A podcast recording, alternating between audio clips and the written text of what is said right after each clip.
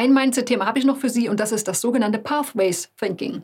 Was hat es jetzt denn damit auf sich? Es ist ganz einfach. Das Denken in Pfaden ist eine Denkweise, mit der Sie ein oder mehrere Wege zu Ihrem Ziel identifizieren. Wenn Sie der Überzeugung sind, dass Sie immer einen Weg finden können, um Ihr Ziel zu erreichen, dann sind Sie schon auf einem guten Weg.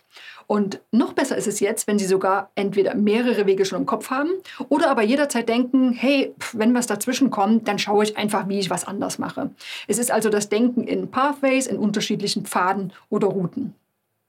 Und das Schöne ist, wenn Sie so denken, dann sind Sie generell positiver und zuversichtlicher. Ne? Ist ja auch klar.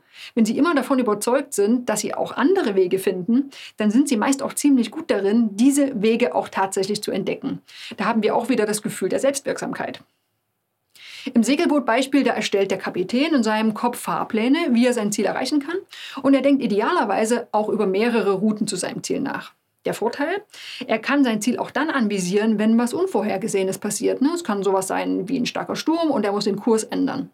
Dann ist er vorbereitet und kann sozusagen auf Plan B oder C umschwenken. Falls Sie jetzt denken, hm, darin bin ich jetzt vielleicht nicht so gut, dann finden Sie im Worksheet eine Übung dazu, mit der Sie dieses Denken in Faden üben können. Es geht ganz einfach, Sie formulieren Erwartungen an die Zukunft und schauen auch mal, was können denn für Hindernisse auftreten, was könnte es für Probleme geben. Und dann entwickeln Sie Strategien, wie Sie diese Probleme lösen könnten und schon haben Sie Ihre unterschiedlichen Pfade.